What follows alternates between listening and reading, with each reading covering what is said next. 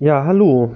Wir sind bei Folge 48 angelangt und heute dachte ich, ich spreche mal über ein Thema, wo ihr vielleicht alle denken werdet, hä, das ist doch eigentlich ein bisschen artfremd, weil das hat doch im Zweifel gar nichts mit Vermietung und Verpachtung zu tun. Ähm, ja, das mag man im ersten Moment denken, aber wenn wir dann nachher mal ein bisschen in die konkreten Details gehen, bei der entsprechenden gesetzlichen Vorschrift, dann werdet ihr sehen, ähm, dass da doch einiger Bezug zur Vermietung und Verpachtung sein kann. Ähm, und dahergehend werde ich heute über dieses Thema auch mal berichten. Es geht nämlich um den Paragraphen 7g Einkommensteuergesetz. Äh, die meisten kennen das als 7g-Rücklage beziehungsweise als Investitionsabzugsbetrag. Und ähm, ich habe halt in der Vergangenheit immer wieder Beiträge auch zu 7G gelesen, ähm, in den Foren bei Immocation oder auch beim Immopreneur, ähm, bei der Immopreneur Facebook-Gruppe. Da wird immer wieder der 7G in die Waagschale geworfen, wenn es um das Thema geht, was kann ich noch machen, um Steuern zu sparen. Und dahergehend möchte ich ähm, den heute einmal vorstellen und vielleicht aber auch mit dem einen oder anderen Irrglaube ähm, heute mal aufräumen.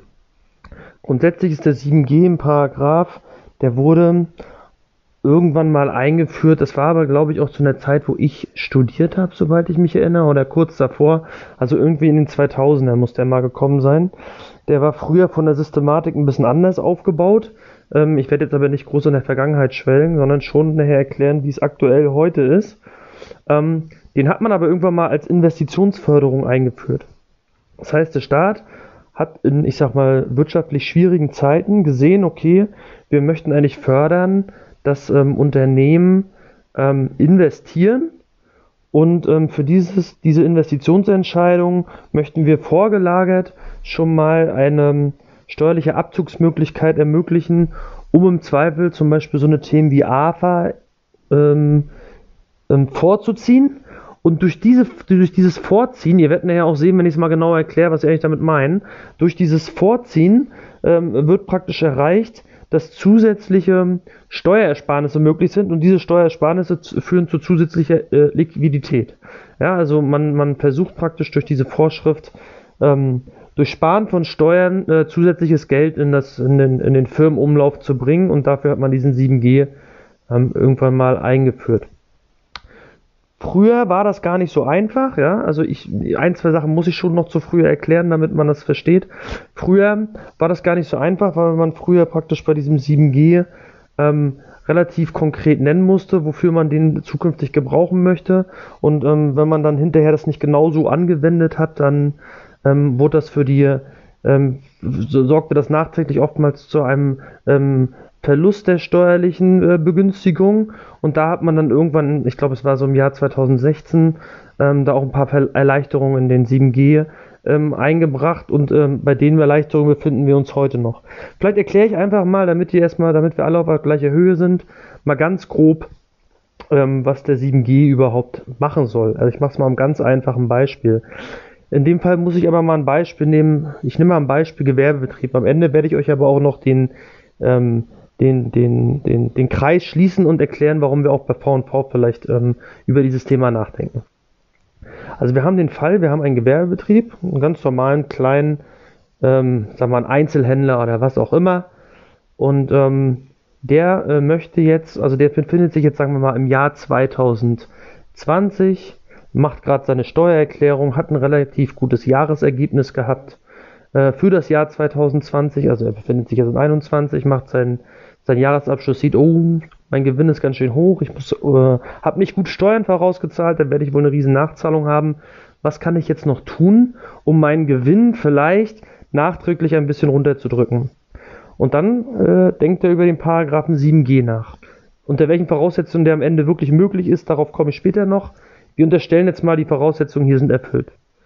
Dann wird jetzt ein Steuerberater im Zweifel zu ihm sagen, planst du denn irgendwelche Investitionen in den nächsten drei Jahren? Und dann sagt er, ja, ich plane mir noch ähm, eine Maschine anzuschaffen. Okay, Einzelhändler und Maschine ist jetzt vielleicht ein schlechter Zusammenhang, aber sagen wir einfach mal, der braucht für irgendwas eine Maschine. Jetzt fragt ihn der Steuerberater, ja, wie teuer ist denn die Maschine? Ja, ich denke mal, die Maschine kostet äh, 50.000 Euro.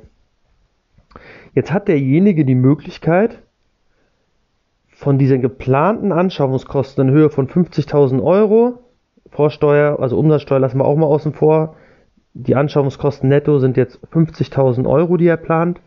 Hat er die Möglichkeit, 50% dieser Kosten schon im aktuellen Jahr, wo die, ähm, wir sind jetzt in der Planung, machen den Jahresabschluss für 2020 und er kann jetzt schon im Jahr 2020 50% dieser geplanten Kosten als, ich nenne das mal Betriebsausgabe, geltend machen. Das heißt, er zieht schon mal die Hälfte ähm, der zukünftigen AFA, weil dieses Wirtschaftsgut, was da entsteht, äh, was ja dann 50.000 Euro kostet, wird ja zukünftig irgendwann auch mal abgeschrieben werden, ja, weil das kann man ja nicht sofort als Kosten geltend machen.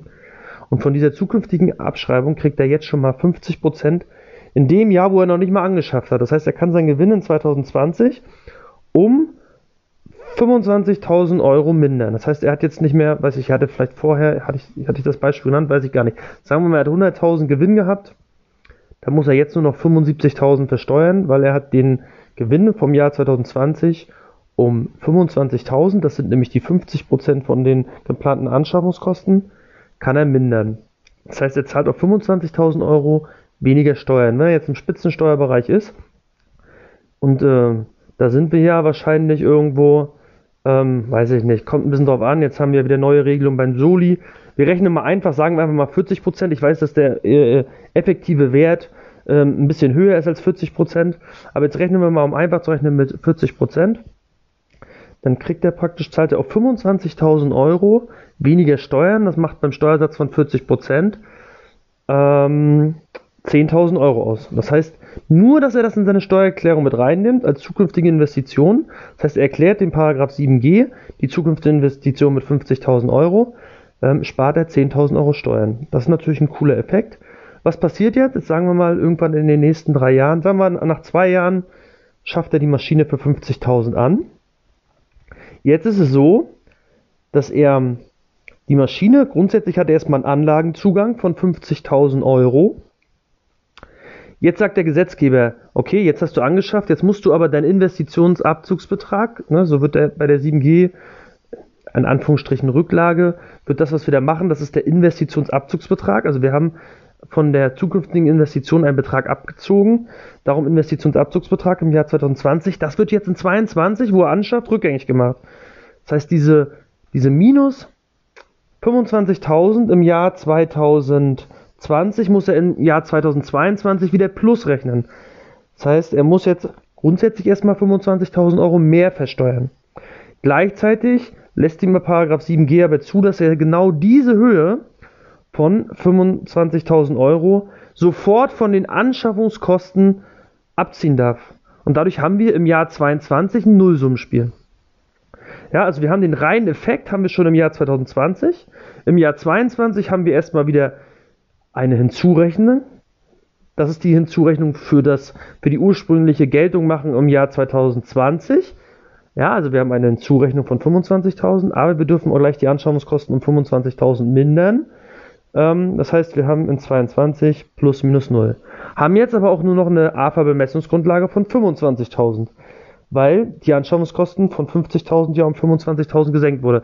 Ist ja auch logisch, können ja nicht mehr abschreiben, als wir am Ende bezahlt haben. Und da wir ja die Hälfte schon in 2020 geltend gemacht haben, können wir auf die restliche Hälfte jetzt auch nur noch Abschreibungen äh, für die Zukunft geltend machen. Und dann gibt es noch einen zusätzlichen Effekt, dass man dann auch noch, und das steht auch im 7G, auch da werde ich näher nochmal näher drauf eingehen, dass man beim 7G auch noch eine zusätzliche Sonderabschreibung auf die restlichen 25.000 Euro vornehmen kann. Ja, wie das genau funktioniert, wird nachher das werde ich jetzt so nach und nach erklären. Aber nur, dass ihr einfach mal den Sinn verstanden habt, warum wir eigentlich äh, den 7G haben und ähm, warum der so oft auch wieder genannt wird. Und warum kommt der jetzt eigentlich in so einem Forum, wo es eigentlich um Vermietung und Verpachtung geht, wenn es doch ein typischer Fall ist, sage ich mal, zum Beispiel für Gewerbebetriebe?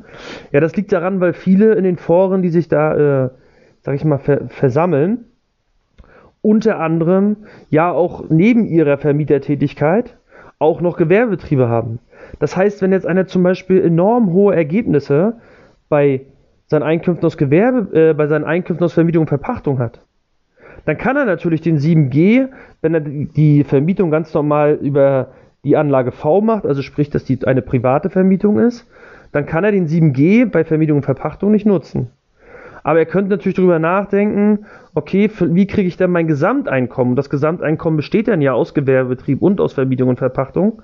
Wie kann ich denn mein Gesamteinkommen für die Einkommensteuer insgesamt runterdrücken? Und darum denken dann viele nach, okay, vielleicht setze ich gar nicht bei Vermietung und Verpachtung an, sondern vielleicht setze ich einfach bei äh, den gewerblichen Einkünften an.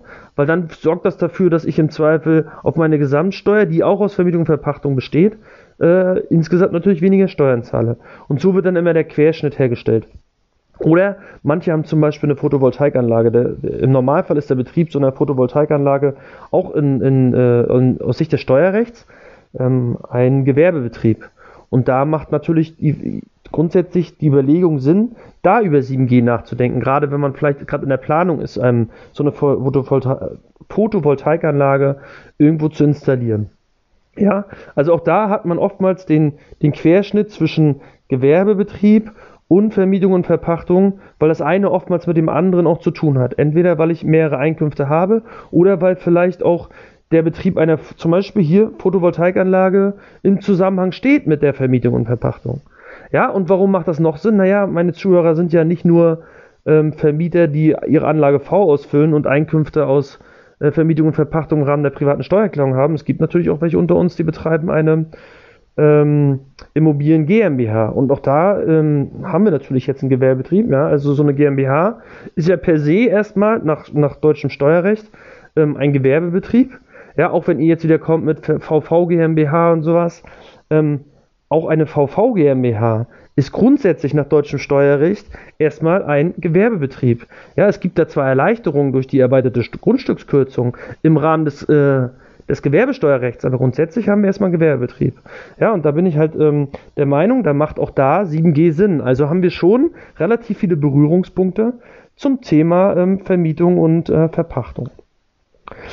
Ähm, aber hier auch nochmal eine ganz klare Klarstellung, auch wenn es jetzt vielleicht noch nicht richtig rübergekommen ist. Der 7G gilt nur bei Gewinneinkünften. Ja, also typischerweise Gewerbebetrieb oder selbstständige Tätigkeit. Ja, aber ähm, er gilt gerade nicht beim Paragraph 21. Also wenn ihr in dem Bereich seid, dass ihr eine private Vermietung macht, äh, eine Anlage V ausfüllt, dann seid ihr nicht beim 7G. Zumindest nicht in Bezug auf die Vermietung und Verpachtung. Habt ihr dann noch gewerbliche Einkünfte separat, könnt ihr da jederzeit über den 7G natürlich nachdenken. Ähm, warum komme ich eigentlich auch noch auf den 7G? Ich hatte ja gesagt, ich finde das unter anderem im, in den Foren immer wieder, aber ähm, das ist nicht alles. Es gibt auch ähm, ich sag mal so diverse, mittlerweile diverse Online-Seminare, unter anderem bei YouTube.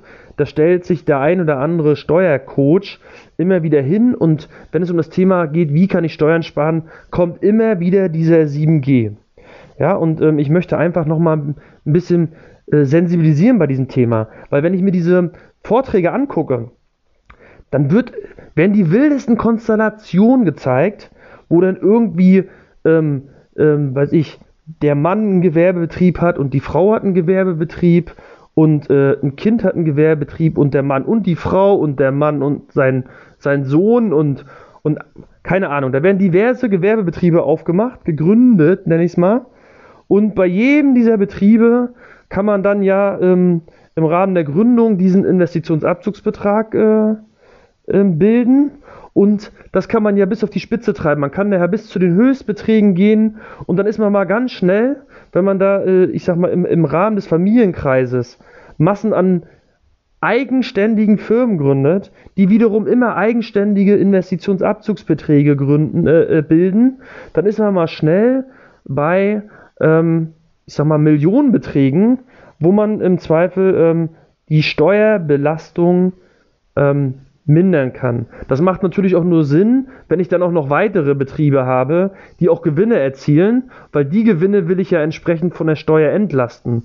Und dann verrechne ich am Ende die gewinnbringenden Unternehmen mit den verlustbringenden neuen 7G-Betrieben, so nenne ich das mal, um insgesamt die Steuerbelastung runterzudrücken. Das ist ja alles schön und gut und da kann ich auch, da kann ich natürlich ganz schnell auch mal Clickbait machen und sagen, ihr könnt hier im Zweifel hunderte, hunderte tausende Euro sparen. Das stimmt natürlich. Aber die meisten Leute, ne, die, äh, die sind doch gar nicht in dem Bereich. Und was überhaupt nicht gesagt wird, ja, okay, das ist halt Clickbait, das ist mir schon klar und das ist auch Werbemasche, aber ich möchte es einfach nochmal klarstellen. Der 7G setzt aber nicht nur voraus, dass du ähm, in einem frühen Zeitpunkt eine, eine Investitionsplanung hast, sondern er setzt auch voraus, dass du am Ende tatsächlich auch investierst. Das heißt, was bringt mir das, wenn ich heute weiß ich, wie viel ähm, Steuern spare und nach zwei, drei Jahren fällt mir auf, oh, ich habe eigentlich ja gar nicht das Geld, um die Investitionen, die ich eigentlich mal irgendwann geplant habe, die, wo die Planung mich entsprechend auch Steuern sparen lassen hat, gar nicht leisten kann. Weil ich im Zweifel gar nicht das Geld dafür habe, jetzt für meine fünf, sechs gegründeten Firmen auch tatsächlich die Investition vorzunehmen. Ja, weil das ist die Grundvoraussetzung. Weil wenn das nämlich nicht der Fall ist, dann wird das alles wieder rückabgewickelt und dann wird es richtig teuer. Auch das werde ich nachher nochmal erklären. Also wichtig ist, da muss auch angeschafft werden. Ja, äh, es geht natürlich die Welt nicht unter, wenn ich nicht anschaffe, aber dann wird es natürlich am Ende sehr, sehr, sehr, sehr teuer. Warum das so ist, wie gesagt, da muss ich noch auf, müsste noch durch ein, zwei Minuten ge gedulden. Aber wie gesagt, anschaffen ist wichtig. Und ganz wichtig ist auch, ähm, wenn ich jetzt sage, ich gründe mir irgendeinen Betrieb oder auch fünf Betriebe in irgendwelchen Konstellationen, in denen ich jeweils immer diese 7G Investitionsabzugsbeträge bilde, dann muss ich die auch zukünftig wie Gewerbebetriebe, zum, zum Beispiel Gewerbebetriebe oder was auch immer wir für eine Einkunfts-, Gewinneinkunftsart wieder haben, die muss ich führen wie ein Betrieb. Das heißt, da muss ich für jedes dieser Unternehmen auch Buchhaltung machen. Und wenn ich nicht, doch nicht ganz so firm bin, dann muss ich im Zweifel damit zum Steuerberater laufen.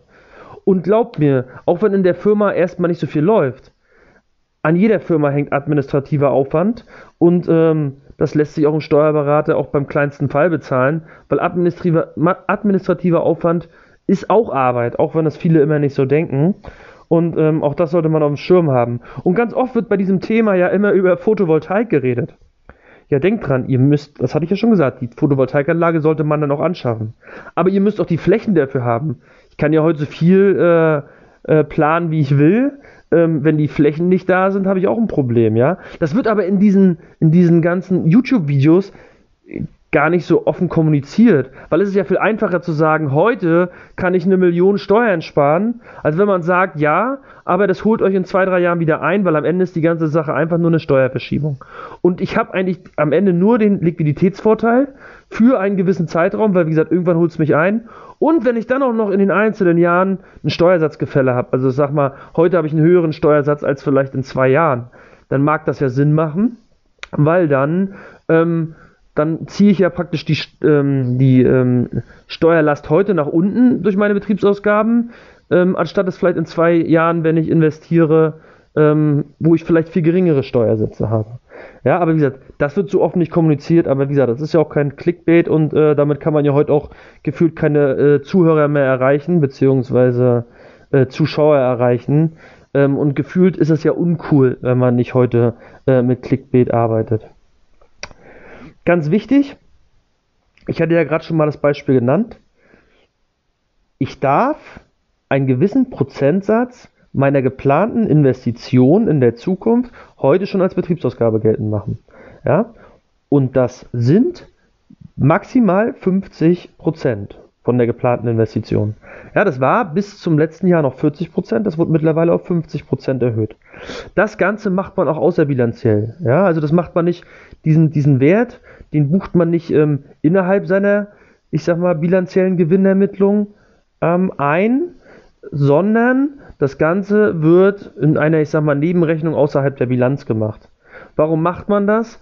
Ja, man, unter anderem ist es so, dass man ähm, auch Größenmerkmale nicht überschreiten darf und die Größenmerkmale sind unter anderem auch die Werte, die nicht aus der Bilanziell entstehen, sondern ähm, im, im, Rahmen der Bilanz entstehen. Und dahergehend wird das aus meiner Sicht auch außer Bilanziell gemacht. Aber wie gesagt, das ist nur so am Rande, ist jetzt, glaube ich, für euch jetzt nicht ganz so wichtig. Ganz wichtig ist, der also gerade waren wir bei mindestens, also äh, höchstens 50 Prozent der geplanten Investitionen, kann man heute schon absetzen. Ganz wichtig ist, man muss dann in den nächsten drei Jahren anschaffen. Ja, also wenn wir 2020 das im Rahmen unserer äh, des Jahresabschlusses, Steuererklärung, äh, die wir dann fertigstellen, für 2020 machen, dann müssen wir in 21, 22 oder 23 anschaffen. Einzige Ausnahme, für die Kandidaten, wo der Dreijahreszeitraum jetzt in dem Corona-Zeitraum geendet hat, Da wurde das nochmal um ein Jahr verlängert, weil man die Leute natürlich jetzt nicht äh, benachteiligen will, weil gerade Corona ist. Ja? Wer, wer denkt jetzt im Zweifel in gewissen Betrieben gerade über Investitionen nach? Ähm, da finde ich das in Ordnung, dass man das nochmal entsprechend um ein Jahr verlängert hat. Das hat man übrigens bei der, 7, äh, bei der 6b-Rücklage ähm, genauso gemacht, aber da habe ich aber den Steueränderungen schon drüber berichtet. Was müsst ihr noch beachten? Ihr habt ähm, pro Betrieb, ja, also jeder Betrieb wird bei 7G separat betrachtet. Ja, darum kommt ja der, kommen ja diese Online-Seminar-Anbieter, ähm, ähm, auch damit, dass man mehrere Betriebe gründet. Ihr habt pro Betrieb die Möglichkeit, bis zu 200.000 Euro Investitionsabzugsbeträge zu, ähm, zu bilden. Also mein Beispiel gerade, Maschine kostet irgendwann 25, äh, 50.000 Euro und ihr seid jetzt so weit, dass ihr sagt, okay, ich möchte bis zu 50% bilden, dann seid ihr ja bei 25.000 Euro. Das heißt, im Sinne dieser Größenordnung, die ich gerade genannt habe, maximal 200.000 Euro je Betrieb, hättet ihr jetzt noch ein Volumen von 175.000, die ihr für weitere Investitionsabzugsbeträge äh, nutzen könntet. Ähm, ganz wichtig ist, da wird immer geguckt, nicht nur im aktuellen Jahr, sondern da wird geguckt, was ist eigentlich im aktuellen Jahr gebildet worden und in den drei vorangegangenen Jahren. Ja, also da werden sich praktisch so gesehen die letzten vier Jahre angeguckt und dann wird geguckt, war, ist das insgesamt ähm, mehr als 200.000 oder nicht. Ja, natürlich verbrauchte, also sprich ich sag mal, ihr habt vor drei Jahren irgendeinen Investitionsabzugsbetrag gebildet, den habt ihr aber mittlerweile schon wieder aufgelöst, weil dann auch die Investition kam. Das heißt, es wäre jetzt, sage ich mal, ein verbrauchter Investitionsabzugsbetrag aus Vorjahren. Der wird natürlich bei den 200.000 nicht mehr berücksichtigt bei der Höchstgrenze, weil er ist ja verbraucht. Er ist ja nicht mehr weiter offen. Also ihr könnt euch eigentlich vorstellen, diese 200.000 ist immer die Höchstgrenze für die, die noch aktuell im Sinne des aktuellen Jahresabschlusses offen sind. Auch die ihr irgendwann mal rückgängig gemacht habt, aus welchen Gründen auch immer, auch die zählen in die 200.000 nicht mit rein, ist auch logisch. Sind ja auch nicht bei der aktuellen Auflistung mehr mit dabei. Ja? Also guckt euch die aktuelle Auflistung an. Habt ihr die 200 überschritten pro Betrieb, ja oder nein? Und dann ähm, wisst ihr, was ihr noch für Potenziale habt oder nicht. Ähm, was ganz Neues jetzt ist, ihr müsst Voraussetzungen erfüllen. Also, das ist nicht neu, dass ihr Voraussetzungen erfüllen müsst, aber die Voraussetzungen sind ein bisschen andere. Bisher war es immer so, da gab es je nachdem, was ihr für eine, für, ein, ähm, für eine Einkunftsart hattet, etc., gab es andere Größenmerkmale, die ihr nicht überschreiten durftet, um den 7G zu kriegen. Jetzt hat man es vereinheitlicht, hat gesagt, bei Gewinneinkünften könnt ihr den 7G äh, bilden, aber ihr dürft die Gewinngrenze von 200.000 Euro nicht überschreiten in dem Jahr der Bildung. Ähm, ja, ich finde, das ist eigentlich eine ganz gute Vereinfachung und damit erreicht man auch so einige Betriebe. Ganz, ähm, ganz wichtig ist, ähm, was man eigentlich wissen müsste, dass es ähm, in der Entwicklung des 7Gs in den letzten Jahren viele Veränderungen gab. Früher war es zum Beispiel so, da musstest du genau festlegen, ich plane in den nächsten, früher war der Zeitraum übrigens zur Investition nicht ähm, drei Jahre, sondern äh, nur zwei. Also ich plane in dem Zeitraum X die und die Maschine anzuschaffen. Wenn es eine andere Maschine wurde, ähm, hat man halt Pech gehabt. Jetzt ist man äh, ist der Mann beim äh, Bundesministerium für Finanzen durch ähm, Niederlegung in den entsprechenden BMF-Schreiben ähm, entspannter äh, geworden, weil auch, glaube ich, die Rechtsprechung ähm, antifiskalisch wurde und sich eher für den Steuerpflichtigen ausgesprochen haben. Ich finde das auch in Ordnung, weil am Ende ist das ja praktisch, der 7G ist ja eine Art Investitionsförderung des Staates. Da finde ich es total kontraproduktiv, wenn jetzt jemand eine äh, 7G-Rücklage gebildet hat und am Ende hat er zwar investiert, aber etwas anders als wie vorher geplant und dann macht man ihm dieses äh, Instrument dieser Förderung kaputt, das kann es nicht sein und dahergehend ähm, finde ich diese Entwicklung ähm, gut. Das heißt, heute ist diese genaue Benennung, was man eigentlich anschaffen will, nicht mehr notwendig. Das war früher anders. Da müsste man sich einfach mal, es gibt ja zu diesem 7G zwei umfassende BMF schreiben und eins ist aus 2013 und eins ist aus 2017 und wenn man die mal nebeneinander legt, dann sind die eigentlich vom Aufbau ähnlich, aber man sieht, wie viel aus dem ursprünglichen BMF-Schreiben nicht mehr ins neue BMF-Schreiben eingeflossen sind, also wie viel weggelassen wurde. Und wenn man sich diese nebeneinander legt und dann einfach mal den Sinn versucht zu erklären, warum das so ist, ähm, dann versteht man auch, dass es heute gar nicht mehr alles so streng gesehen wird beim 7G. Ja, wie gesagt, konkrete Angaben zur Benennung und sowas gibt es nicht mehr. Ihr könnt heute auch den Investitionsabzugsbetrag Im Zweifel bildet ihr ihn für, für, für die Investition. Am Ende wird es eine andere Investition, dann könnt ihr den auch übertragen auf die andere Investition und trotzdem nutzen. Das ist aus meiner Sicht äh, ganz gut geworden. Ähm, was schlechter geworden ist, ja, früher war es so, ähm, da wurde die 7G-Rücklage ähm, nicht, also die, die Verzinsung der 7G-Rücklage, wenn man nachträglich festgestellt hat, es wurde doch nicht angeschafft, war früher nicht so problematisch wie heute. Früher war das so, da wurde geguckt, okay, ich habe eine 7G-Rücklage von 10.000 Euro gebildet, die habe ich jetzt nicht gebraucht, dann wurde der, der Gewinn im, im, im Zweifel im letzten Jahr, wo ich festgestellt habe, ne, ich hatte dann einen Zeitraum von zwei Jahren, wo ich investieren konnte, jetzt hat man im zweiten Jahr festgestellt, ah, ich habe doch nicht investiert, dann wurde in diesem zweiten Jahr einfach der Gewinn ähm, um die 10.000 äh, Euro wieder erhöht. Also man hat nicht das Altjahr, wo man gebildet hat, aufgemacht, sondern man ist einfach in das zweite Jahr gegangen, hat gesagt, okay, äh, hat nicht stattgefunden, hat es um 10.000 erhöht, hat so eine Art fiktive Zinsberechnung gemacht ähm, für zwei Jahre mit 6%, was effektiv aber gar keine Zinsen waren, die man bezahlen musste, sondern einfach nur so eine Art zusätzlicher Ertrag. Als Zinsertrag hat man das nur eingebucht und darauf dann sein persönlicher Steuersatz war alles überschaubar. Heute ist, besteht bestehen viel, viel höhere Risiken, wenn man nicht anschafft. Heute ist das nämlich so. Nehmen wir das Beispiel, 2020 plane ich eine Maschine zu kaufen von 50.000 Euro, bilde einen Investitionsabzugsbetrag von 25.000 Euro. Das heißt, ich mindere meinen Gewinn um 25.000 Euro und ähm, das führt dann dazu, dass ich ungefähr 10.000 Euro Steuern spare. Jetzt vergeht das erste Jahr, das zweite Jahr, das dritte Jahr und es stellt sich heraus, oh, da hat ja jemand doch nicht angeschafft. Der Investitionsabzugsbetrag muss wieder rückgängig gemacht werden. Rückgängig gemacht heißt, wir gehen, wir, wir stellen im Jahr 23 bei der Steuererklärung fest, da war nichts. Dann wird das Jahr 2020 wieder aufgemacht und dafür gibt es dann auch die entsprechende Rechtsgrundlage, um das ähm, verfahrenstechnisch auch durchzuführen fürs Finanzamt. Dann wird das Jahr 2020 wieder aufgemacht und dann wären die 10.000 Euro, die ihr bisher gespart habt, wieder draufgeschlagen. Das heißt, ihr müsst jetzt nochmal 10.000 Euro nachzahlen fürs Jahr 2020. Und jetzt wird das Ganze schön mit 6% pro Jahr verzinst. Ja, also nur damit euch mal klar wird, wenn ihr jetzt nicht investiert, dann ist das eine teure Sache, weil wir wissen ja, wie die aktuelle Zinslandschaft ist. Da ist natürlich ein Verfahren anhängig, äh, ob die 6% noch zeitgemäß sind, ob das nicht weniger sein müsste.